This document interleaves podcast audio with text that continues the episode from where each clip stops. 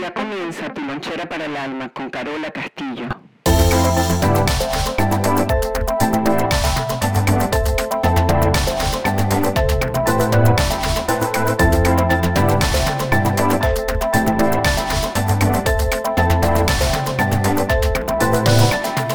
todos donde sea que se encuentren y haciendo lo que sea que estén haciendo. Esta es Carola Castillo y tu lonchera para el alma. Recuerda que la primera opción no sea sufrir, porque siempre sentimos que nos falta algo, siempre. Una sensación, es un sentimiento, es casi un hábito. Lo puedo tener todo, pero siempre me falta, me falta algo. Eso tiene que ver cuando estábamos construyendo nuestro canal de neuronas, llámese los aprendizajes, que imagínense que son como cadenetas en la mente, en el cerebro. Esas cadenetas son inamovibles, inalterables. Lo único que podemos lograr es que cuando hacemos un cambio de hábito, la sinapsis, que es lo que está entre las dos neuronas, que es como un campo electromagnético, reciba un electroshock allá adentro, un poquito, y la, la sinapsis, esa electricidad, hace como que se mueva toda la información o lo aprendido que está rígido, y por eso tenemos que sostener el nuevo hábito tanto tiempo, eh, y por un largo tiempo, por lo menos 21 días porque para un viejo hábito no hay nada como un nuevo hábito, por eso la gente quiere cambio. Pero vamos al tema de por qué siempre creo que me falta algo. Porque cuando estábamos construyendo todo ese canal eh, que se llama percepción, que entra por los cinco sentidos, el niño ve afuera, observa, graba, graba. Imagínense que prende una grabadora, una filmadora y hoy en día un teléfono se lo pone en la frente y esa es su vida, grabar imágenes. Es como si fuera una inteligencia artificial. Él no ha vivido nada, no ha experimentado nada. La mamá, el padre, cualquiera le puede decir, cuidado que eso es peligroso. Pero una cosa es que se lo digamos y otra cosa es, hasta que yo no lo aprenda, no queda en mí. Entonces, sabemos y aprendemos de temprana edad el no, no, no, no, no, no, no, no, no hagas esto, es peligroso, pero nadie nos explica el, por qué, cómo, cuándo y dónde. Entonces nosotros en esa proyección, así tenemos una, un, un archivo inmensísimo de todo lo que hemos registrado en aprendizaje. Aprendizaje sin experiencias sin bondades, sin aristas, rígida. Y esos aprendizajes se hacen de 0 a 6 años en todo niño. Es muy, muy complicado eh, no darnos cuenta. Entonces, como hemos grabado hacia afuera, hay poca oportunidad de prender una cámara hacia adentro. Yo creo que algunas veces tengo esta ilusión que si giráramos las bolas de los ojos hacia adentro, la lengua, el gusto, el olfato, Dios mío, que hay allá dentro de mí. Yo no creo que mucho. Sinceramente no creo que mucho. Debemos estar un poco vacíos. Por eso sentimos que los demás toman de más, nos abusan, sentimos que no hay límite, no sabemos poner, no sabemos cómo reestructurar todo aquel vacío. La gente cree que porque prendió la cámara y grabó, también de ahí viene de que si me das una solución rapidita, una recetica rapidita, todo eso va a cambiar. Yo creo que una de las cosas que más nos descubre en pareja, y sobre todo cuando somos entonces padres, que tenemos que ocuparnos en otra dimensión, ser responsables de otros seres humanos, aquí es donde comienza bueno, a fraguarse lo más complicado. Después viene un jefe, un compañero, un colega, y bueno, ni hablar de la familia, los vecinos, los maestros, porque la sensación es que tenemos que regalar el hígado, el páncreas, el corazón, una pata, una pierna, un brazo. Y así creemos que nos están mirando, creemos que lo que estábamos filmando reacciona y nos dice gracias por, por filmarme. Entonces, si, si te sientes con esos vacíos, y muchas veces nos ponemos como unas cafeteras, nadie nadie es exento de sentirse como una cafetera, quiere decir que cuando está a punto de hervir, estamos en ebullición y siempre vienen estas frustraciones muy rápidas, muy violentas. Entonces violentamos al otro. ¿Para qué yo violento al otro? Bueno, lo violento como sea. Me abusas, me quitaste, eres malo, mala, etc.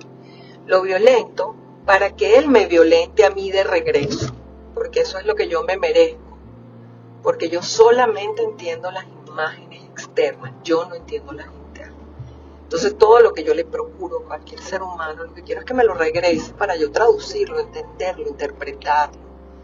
Y así vamos por la vida, día y noche, siete días a la semana, 30 días al mes, 365 días al año. ¿Qué podemos hacer?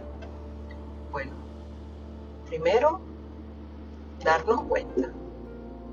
¿Qué tiempo toma darnos cuenta de algo? Dos segundos.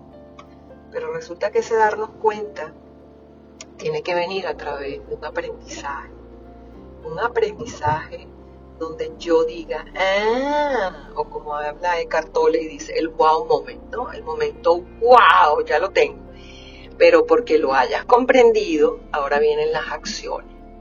Y ahí es donde viene lo complicado. ¿Por qué? Porque son perritos viejos entrenados. Y si a mí me enseñaron así, bueno, lo más importante es decirnos qué fuerza me queda para hacer estos cambios. ¿Cómo voy a emprender yo nuevos hábitos? Entonces, lo primero que yo sugiero es, vamos a entrenar la mente, porque de corazón tenemos bastante, somos gente buena, somos capaces de sacrificarnos por cualquier ser humano menos por nosotros. Lo que le damos a los demás, no nos lo damos a nosotros. Además, ha sido tan impresionante que cuando nos levantamos pensamos más en los otros que en nosotros mismos. Y ese es el hábito que habré hecho mal, que he dejado de hacer, hasta dónde va a seguir esto. Yo necesito darle a mi cerebro una orden. Y esa orden es, mira, aquí vamos a cambiar este negocio tú no me vas a controlar a mí. Algunas veces yo le doy golpecitos al mazacote, a la pierna, y digo, no, no, no, no nos vamos a comer la barrita de chocolate. Aunque tú la quieras, no me vas a controlar. Porque la materia, las hormonas, el agua, la comida, tienen más fuerza que cualquier curso de espiritualidad que yo haga sobre la tierra. El cuerpo, el estuche sagrado es sagrado con su mandato, sus órdenes y es más grande que la espiritualidad. Porque la espiritualidad es más grande que el cuerpo que tenemos. Toma 200 años plano tierra que nos regalen, nos obsequien un cuerpo. Ahora imagínense todo lo que hay por detrás. Cambiar un hábito por otro hábito, pero como mi, mi cerebro no está acostumbrado a eso, ¿qué vamos a hacer? Bueno, bueno, voy manejando porque, pero estoy segura manejando. Porque cuando uno se baña o cuando uno está manejando emergen nuevas ideas, ¿sabes por qué? Porque los circuitos neuronales están ocupados en otra cosa y emergen entonces la creatividad. Y en la creatividad están esas ideas de, último momento que podemos abrazar como este podcast que están escuchando hoy. Entonces, cambiar un hábito por otro, entrenar a mi mente y decirle, bueno, mira, vamos a pasar por este proceso. Primero me tengo que asegurar que tengo la capacidad de hacer cambios. Primero, ese sería el orden. Por ejemplo, bueno, vamos a dejar el azúcar 21 días, pero estoy hablando de serio. Voy a dejar el cigarrillo por 21 días. Voy a dejar, me voy a bañar con agua fría 21 días a las 5 de la mañana. Si yo logro esa batalla, esa solita, no es gran cosa, no es mucho. Bueno, va a ser difícil, porque ¿qué va a pasar allí? El guardián, que es el que se encarga de cuidar de que yo no haga nada nuevo, el guardián que hace proteger y cuidar lo viejo, lo antiguo. ¿Por qué? Porque el guardián no puede entrar en riesgo con cositas nuevas. Así estamos entrenados. Entonces, ¿qué vamos a hacer? Bueno, mira, yo te voy a entrenar a ti en 21 días, tipo perrito. Y ese tipo perrito le vamos a decir, vámonos, esto es lo que vamos a hacer.